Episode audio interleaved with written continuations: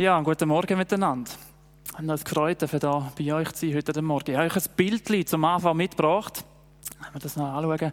Ich glaube, ein Bild, das wir uns mittlerweile recht gewöhnt sind. Gell?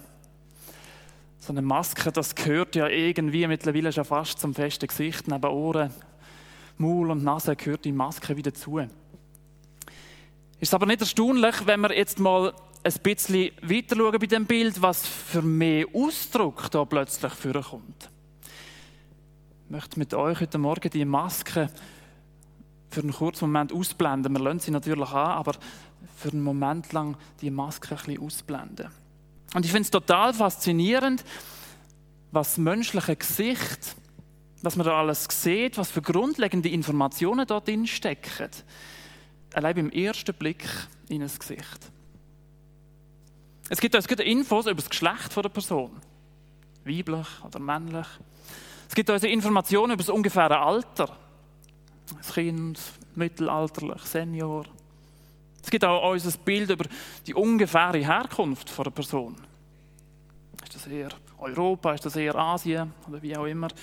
Und vor allem gibt es auch uns Informationen über, über das Wohlbefinden der Person. Ist jemand mega fröhlich, mega happy? Ist jemand, ist jemand traurig, vielleicht sogar hässig? Und das alles sind Informationen, die wir im ersten Moment überkommen, wenn wir jemandem ins Gesicht schauen. Das Gesicht ist der Teil des menschlichen Körper, den wir am meisten brauchen, zum Kommunizieren, um Emotionen und, und Absichten zum Ausdruck zu bringen. Und ich glaube, darum ist es auch gar nicht so erstaunlich, dass, dass der Begriff, das Wort Gesicht bzw. Angesicht auch relativ oft und häufig in der Bibel vorkommt.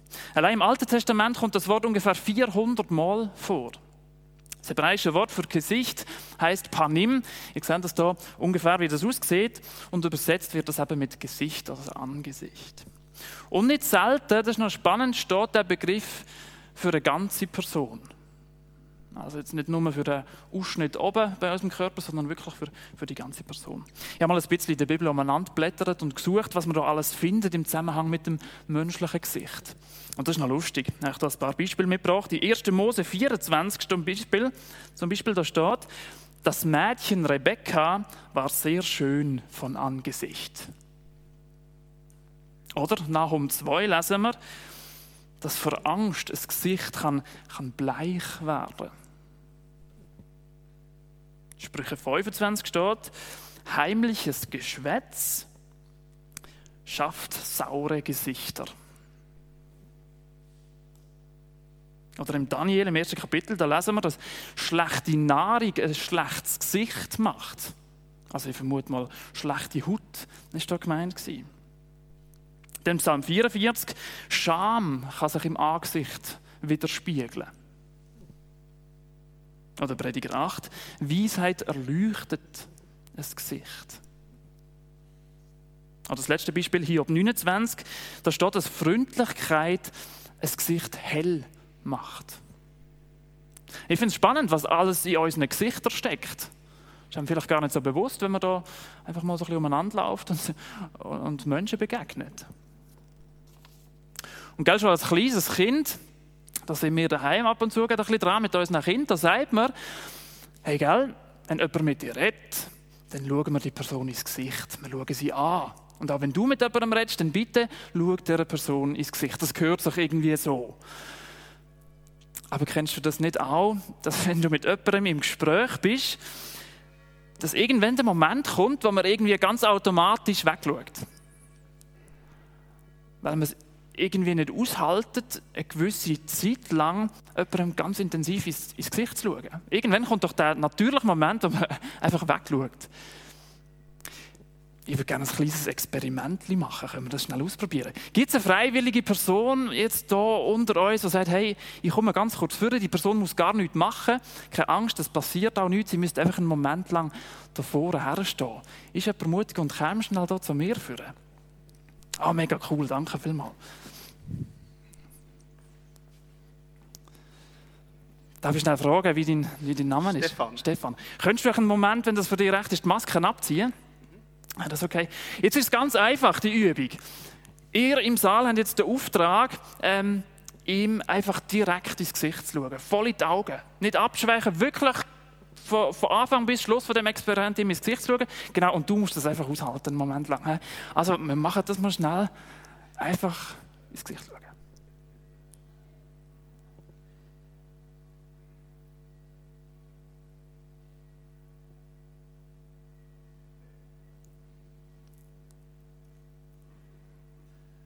Also ich habe Zeit, wir machen noch einen Moment.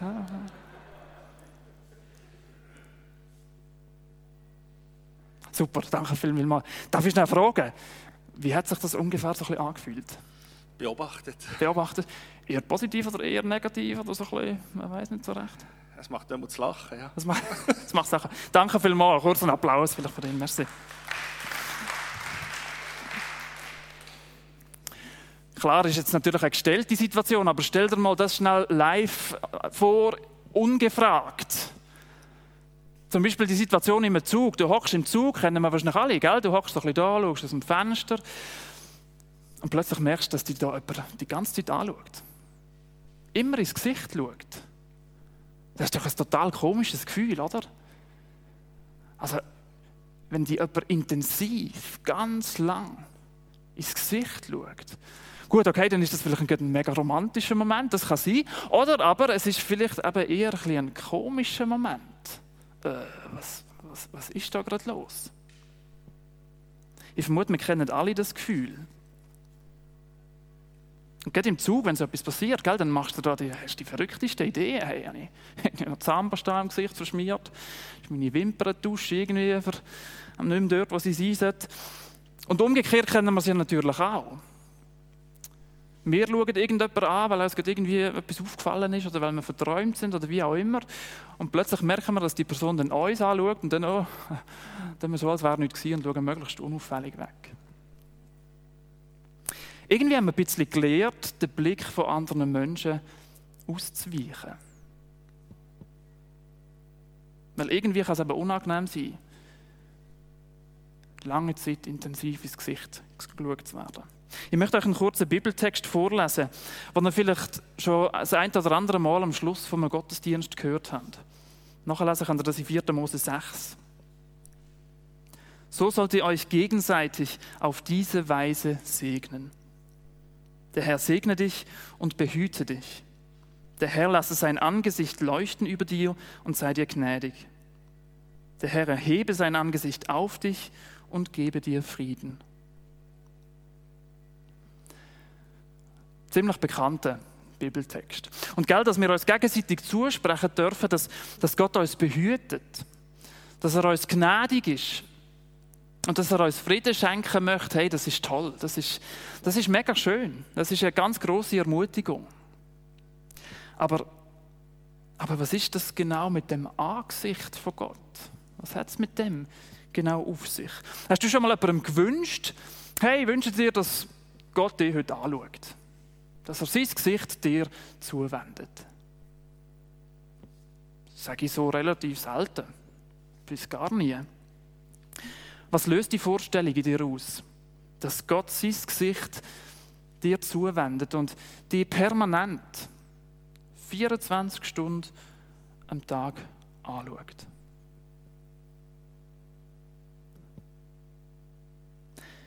Ich glaube, das löst ganz unterschiedliches bei uns aus.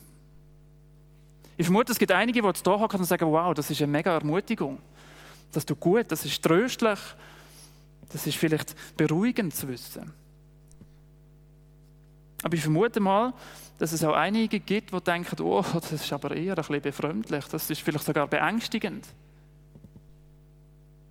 Vielleicht setzt die Vorstellung irgendwie auch ein bisschen unter Druck. Ja, dann werde ich da permanent beobachtet, kontrolliert. Vielleicht denkt der eine oder andere sogar, ja, da möchte ich eigentlich lieber wegschauen. Mein Gesicht abwenden und den Blick mal für einen Moment können ausweichen Vielleicht am liebsten irgendwo in eine Seitengasse reinflüchten. Oder so wie Adam und Eva damals, mich irgendwo hinter einem Busch verstecken. Nicht gesehen werden. Privatsphäre haben. Das ist ein ganz wichtiges Thema in unserer Gesellschaft. Und jetzt geht auch wieder hochaktuell, gell, mit WhatsApp und Facebook und Co. Der Wunsch, dass Gott uns sein Gesicht zuwendet, hat aber überhaupt nichts mit Kontrolle und auch überhaupt nichts mit Überwachung zu tun.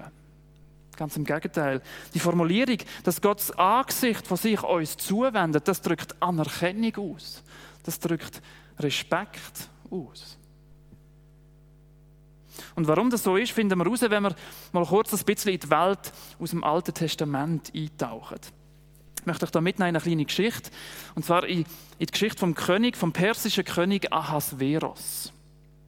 Und da finden wir nämlich ein spannendes, ganz kleines Detail, das uns aber ein bisschen mitnimmt, was es mit dem Gesicht, mit dem Angesicht auf sich hat. Nachlesen kannst du die Geschichte im Buch Esther im Alten Testament. Der Ahasverus, das ist ein ganz erfolgreicher und, und mächtiger König. Der hat über 127 Länder hat er geherrscht.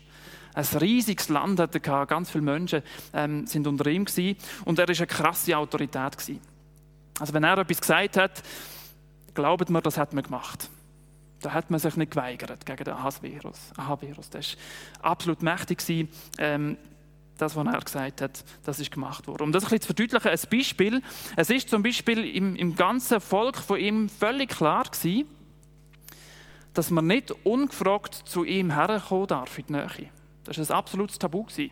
Das hat sich niemand dürfen erlauben. Niemand. Nicht einmal die eigene Ehefrau hat ungefragt zu ihm her dürfen. Normalerweise hat er dann als konsequente Person umbringen lassen. Das ist so Standard gewesen. Vielleicht hast du die Szene im Kopf mit der Esther, mit der späteren Ehefrau vom Ahasveros. Kapitel 4 ist das. Sie hat es eben dann mal gewagt, ungefragt zu ihm herzugehen. Es hat dann manchmal Momente gegeben, wo Leute verschont worden sind, wie die Esther, aber im Normalfall hat der Ahasveros die Leute einfach umbringen lassen. Unsere Situation da, die ich jetzt erzähle, spielt im Kapitel 1 in diesem Buch. Und auf jeden Fall lesen wir dort, dass der Ahasverus mega stolz war auf das, was er erreicht hat. Auf seinen Reichtum, auf seinen Besitz. Das hat ihn begeistert. Und er hat gesagt, oh, das muss ich aller Welt präsentieren. Er hat ein riesiges Fest auf beigestellt, organisiert. Ein riesiges Ding mehrtägig, sogar 180 Tage lang, das muss man sich mal vorstellen, ein 180-tägiges Fest hat er organisiert und hat den Leuten gesagt, hey, macht, was ihr Lust habt, was ihr Freude habt. Einfach Party ohne Ende. Und am letzten Partytag, dann, am 180. Tag, hat er vermutlich wohl dann definitiv doch ein bisschen zu viel Wein gehabt. Also er ist auf die glorreiche Idee gekommen, so als Abschluss, als Krönung hole ich doch jetzt noch meine Frau und präsentiere sie im ganzen Volk. Ich will die Schönheit, die sie hat, einfach allen zeigen. Die Idee hat dann Vasti, so hat sie geheißen, seine Frau jetzt nicht ganz so berauschend gefunden. Und sie hat etwas ganz Krasses gemacht. Sie hat sich nämlich geweigert, sich so auf dem Präsentierteller zu zeigen. Und das ist ein absoluter Skandal gewesen dass sie sich geweigert hat, da in dieser feucht-fröhlichen Party sich zu präsentieren. Das ist nicht einfach jetzt nur ein unangenehmer und peinlicher Moment für den König. Mit dieser Aktion hat Vasti nämlich die Autorität vom König brutal untergraben. Das, was jetzt da passiert ist, das, das hat Potenzial gehabt, um ein ganz, ganz grosses Ding zu werden. Das ist eine Protestaktion, die hier angefangen hat und die sich wie ein Lauf für das ganze Land hätte verbreiten. Das hätte dazu führen dass die Frauen aufgestanden wären und hätten gesagt, hey, weißt du was? Wenn die Königsfrau das kann, dann muss ich meine Situation auch nicht länger erdulden. Ein riesiger Aufstand hätte das können geben. Also der Ahasverus ist jetzt plötzlich von himmelhoch jauchzend in eine ganz, ganz schwere Krise gesteckt. Und darum hat er seine wichtigsten Männer geholt, die Fürsten von den verschiedensten Ländern, damit sie ihn jetzt beraten können, was er jetzt am besten macht. Und da lesen wir jetzt eben den einen Begriff, der für uns jetzt da eben wichtig ist. Und der König sprach zu den Weisen, die sich auf die Gesetze verstanden unter ihnen aber waren ihm am nächsten Karschena, Shetar, Admata, Tarsis, Meres, Marsena und Memuchan, die sieben Fürsten der Perser und Meder. Und jetzt kommt's, die das Angesicht des Königs sehen durften und oben ansaßen im Königreich. Da haben wir jetzt wieder unseren Begriff. Und es geht mir jetzt so wirklich eigentlich um den Begriff und jetzt gar nicht darum, was der König nachher gemacht hat, sondern um die Aussage, dass die Männer im Angesicht des Königs haben dürfen sein. Das ist der Panim-Begriff wieder. Die höheren Männer, die Berater vom König, die haben das ganz, ganz höchstes Ansehen gehabt bei ihm. Sie dürfen in unmittelbarer Nähe sein vom König. Und zwar ohne müssen Angst haben, dass sie umgebracht werden. Das bedeutet, der König hat sie sehr respektiert. Er hat eine ganz, ganz große Meinung von ihnen gehabt. Und die Männer, die haben mitbekommen, was, was der König denkt, wie es ihm geht, mit was er sich beschäftigt, was seine Fragen sind, was seine Wünsche sind. Sie haben zum engsten Kreis gehört vom König. Also wer im Angesicht vom König hat dürfen sein und leben, sich hat aufenthalten, hey, dem hat eigentlich nichts Besseres passieren Mehr Auszeichnung und, und mehr Lebensversicherung. Das hat es eigentlich gar nicht gegeben. Wer diese Position mal hatte, hey, der war sicher. Der hat quasi das uneingeschränkte Vertrauen vom König gehabt. Und der gewusst, hey, sogar wenn es irgendwie Herd auf Herd kommt, wenn es Auseinandersetzungen gibt, wenn es Streitigkeiten gibt, der König wird sich für mich einsetzen. Fast ein bisschen wie ein Fürsprecher wird der König selber dann sein für mich. Und wenn wir jetzt zurückkommen auf unseren Predigtext nochmal, dann geht es bei dem Sagen eigentlich um genau das. Um ein Leben im, im Angesicht von, vom König, von Gott selber. Und wenn wir uns gegenseitig den Segenswunsch zusprechen, dann wünschen wir uns eigentlich das Größte und das Beste, was wir einander wünschen können. Nämlich ein Leben oder einen Tag, einen Moment in, in Gottes Nähe. Ganz unmittelbar bei ihm. Wir wünschen ihm Gottes Unterstützung, Gottes Hilfe, seinen Schutz in jeder Situation. Und sogar die Zusage, dass er uns unsere Fehler und unsere Schuld vergibt. Eben ein Leben direkt bei und mit Gott. Vers 25. Der Herr lasse sein Angesicht leuchten über dir. So wie die Sonne Licht und Wärme und Leben gibt, genauso ist die Zuwendung von Gott. Er wendet sich uns freundlich zu. Als Jugendpastor bin ich jetzt mittlerweile schon an einigen Sommerzeltlager mit dabei gewesen. Vielleicht kennen das einige von euch. Manchmal ist es in der Nacht auch trotzdem kalt, auch wenn es Sommer ist und man friert sich einen ab im Zelt und dann ist es vielleicht sogar noch feucht und nass und ah, am Morgen aufstehen ist einfach, einfach nicht schön. Und dann stehst du auf und langsam geht die Sonne auf und du stellst dich dann in die Sonne und du merkst, wie so langsam, ganz langsam die Sonne die anfängt aufwärmen. Vielleicht kennen Sie das Gefühl.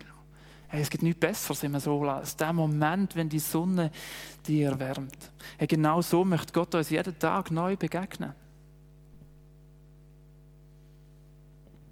Und Vers 26, der Herr erhebe sein Angesicht auf dich. Im ersten Moment vielleicht nicht ganz klar, was jetzt das so bedeutet, das Angesicht auf jemanden erheben. Gemeint ist das Gegenteil von dem, wenn jemand sein Gesicht absenkt oder abwendet. Und ich glaube, das verstehen wir dann wieder relativ gut. Gell, wenn ich irgendjemandem begegne auf der Straße, wo ich absolut gar keinen Bock auf ihn habe, was macht man denn so? Dann, ja, dann wendet man den Blick ab und, und tut so, als hätte man ihn nicht gesehen. Man wendet seinen Blick ab, weg, dass man die Person nicht anschauen muss. Und damit bringt man doch zum Ausdruck, hey, sorry, im Moment habe ich gar keinen Bock auf dich jetzt möchte ich oder jetzt kann ich gerade nichts mit dir ähm, zu tun haben, Zeit verbringen. Wenn Gott sein Angesicht auf dich erhebt, dann bedeutet das nichts anderes, dass er, dass er dich in den Fokus nimmt. Dass er dir Aufmerksamkeit schenkt. Uneingeschränkte Aufmerksamkeit. Dass er Interesse an dir hat, an deinem Leben hat. Dass es ihm nicht egal ist, wie es dir geht. Ich glaube, wir sehen, wenn Gott dich und mich anschaut, sein Angesicht zu uns herwendet, dann hat das nichts mit, mit Kontrolle zu tun. Dann wird er uns auch nicht beobachten und zum schauen, wie viele Fehler wir im Verlauf von dem Tag noch werden machen. Nein, nein, gar nicht. Er möchte, er möchte dir zeigen, dass er in deiner Nähe ist, dass er in deiner Nähe sein möchte. Er möchte bei sich haben. in unmittelbarer Nähe. Er möchte, dass du an seinem Tisch schocken, ganz nah bei ihm, so wie bei dem König, die Berater bei dem König, mit all diesen Privilegien. Es geht bei dem Sagen also um seine, um seine Gegenwart, um den Zuspruch von Gottes Gegenwart, von seiner Nähe, um die Beziehung zu mir. Und gell, das ist Gottes absolut größter Wunsch. Das ist sein Herzensanliegen. Mit uns gemeinsam leben. Eine nicht überbietbare Liebesgemeinschaft zu haben mit uns. Völlig ohne Leid. Das ist die Idee vom Paradies. Und obwohl da dann ganz viel kaputt gegangen ist, hat er die Idee einfach nie aufgegeben. Nicht einen Tag. Und ganz deutlich wird das dann mit der Geburt von Jesus. Wo Jesus auf die Welt gekommen ist. In Jesus ist Gott selber direkt zu den Menschen gekommen. Mitten unter ihnen sie hat bei ihnen gelebt und mit ihnen gelebt. Und ich glaube, wir können sogar sagen, dass, dass Jesus, dass mit Jesus Gott sein Gesicht uns gezeigt hat. Wenn wir Jesus anschauen, dann, dann sehen wir ein Stück weit Gottes Gesicht, wer er ist und, und wie er ist. Und Menschen damals haben ihn sogar noch können, greifen. Er war greifbar.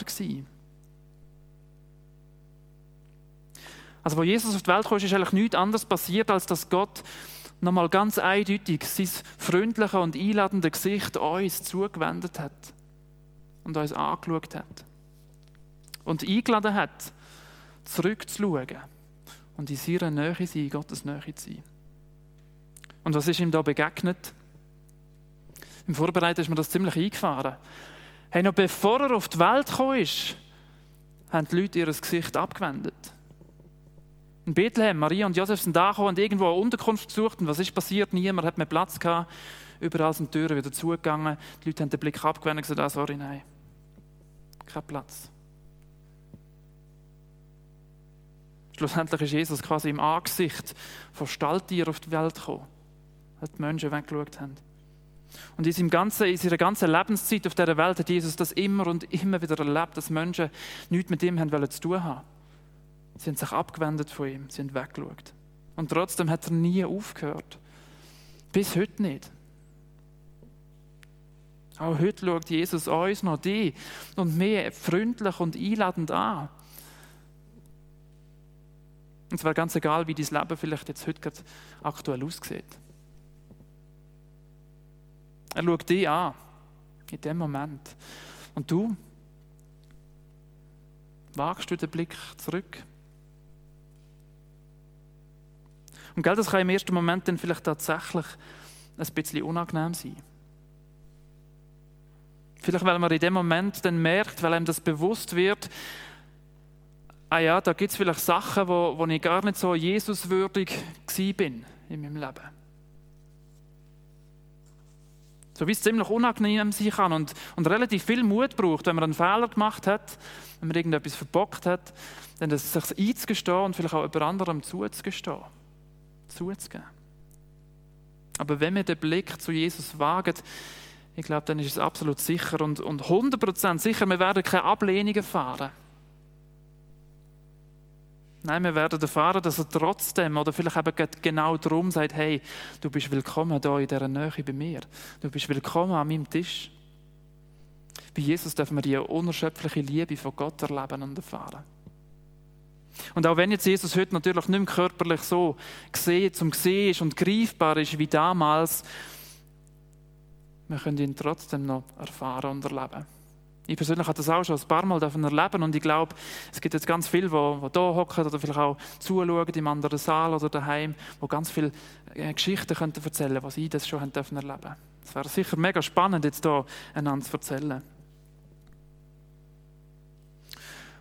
Und was mich total begeistert, das Beste kommt erst noch. Das aller, allerbeste kommt erst noch. Im Neuen Testament, 1. Korinther ähm, 13, Vers 12 steht, dass wir am Ende von dieser Zeit auf dieser Welt, in der Ewigkeit, werden Gott von Angesicht zu Angesicht dürfen sehen. Hey, wir werden Gott, wir werden Jesus dürfen ins Gesicht schauen. In unmittelbarer Nähe bei ihm und mit ihm sein. Wir werden an seinem Tisch hocken, an der besten Position, neben ihm. Wir werden ihn anschauen, sein Gesicht werden wir sehen. Das ist genau das, was er sich von Anfang an vorgestellt hat mit uns Menschen. Genau das. Zum Abschluss möchte ich dir zwei Fragen oder vielleicht sind es auch Gedanken oder vielleicht es einfach zwei Ideen mitgeben, ähm, was so ein, ein nächster Schritt vielleicht sein könnte bei dem Thema. Und das Erste ist eigentlich ganz simpel. Ich möchte einladen, wag den Blick. Gott hat sein Gesicht dir zugewendet. Und es ist vielleicht mal die Frage, ja, was löst das bei dir aus? Was hast du für ein Bild von Gottes Gesicht? Was hast du für ein Gottesbild? Siehst du da einen kontrollierenden Gott? Einen beobachtenden, vielleicht sogar einen überwachenden?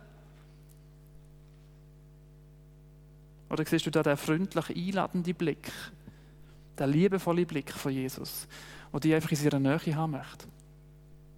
Er schaut dich freundlich an. Er schaut dich wohlwollend an. Er meint es gut mit dir. Du brauchst keine Angst haben vor dem Blick. Und ich freue mich, dass wir jetzt nachher gerade, wenn ich abgeschlossen habe, einen Moment werden haben, wo wir ein Instrumentalstück hören, wo wir ja, so ein bisschen im Bild gesprochen, einfach dürfen das Angesicht von Gott noch einen Moment anschauen. Einfach einen Moment in seiner Nähe sein. Und dann könnte es vielleicht aber noch einen zweiten Schritt geben. Schau in dein Umfeld du deinen Blick deinem Umfeld zuwenden. Gell, Gott hat sein Gesicht dir zugewendet, obwohl vermutlich auch bei dir da einige Sachen sind, wo er könnte sagen, okay, dann schaue ich wahrscheinlich lieber weg.